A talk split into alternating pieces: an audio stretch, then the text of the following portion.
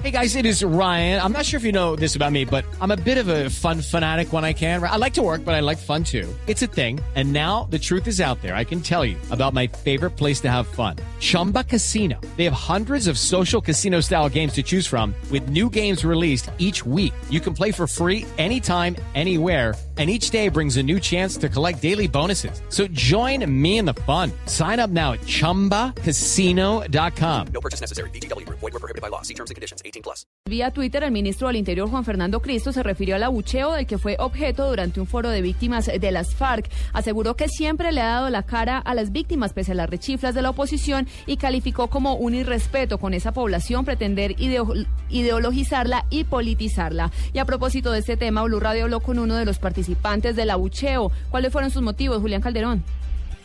Lex, una vez concluyó el accidentado discurso del ministro del Interior en el foro de víctimas de las FARC que tiene lugar en Bogotá, intentamos hablar con algunas de ellas que chiflaron y arengaron contra el ministro, aduciendo que no tenían autorización para hablar. Nos contactaron con Rubén Blandón, activista y defensor privado internacional de derechos humanos, quien, según un grupo de víctimas, es su representante. Esta fue la justificación frente a la manifestación en contra del ministro del Interior.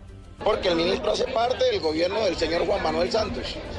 Ellos no han sido conscientes que la FARC es un grupo terrorista y que la FARC tiene que reconocer y pagar con cárcel todos los delitos atroces y de lesa humanidad que han cometido. Blandón destacó la posición de algunos fiscales de la Corte Penal Internacional frente a la necesidad de que los líderes de los grupos al margen de la ley paguen con tiempo en prisión por la violación a los derechos humanos de las víctimas en Colombia. Julián Calderón, Blue Radio.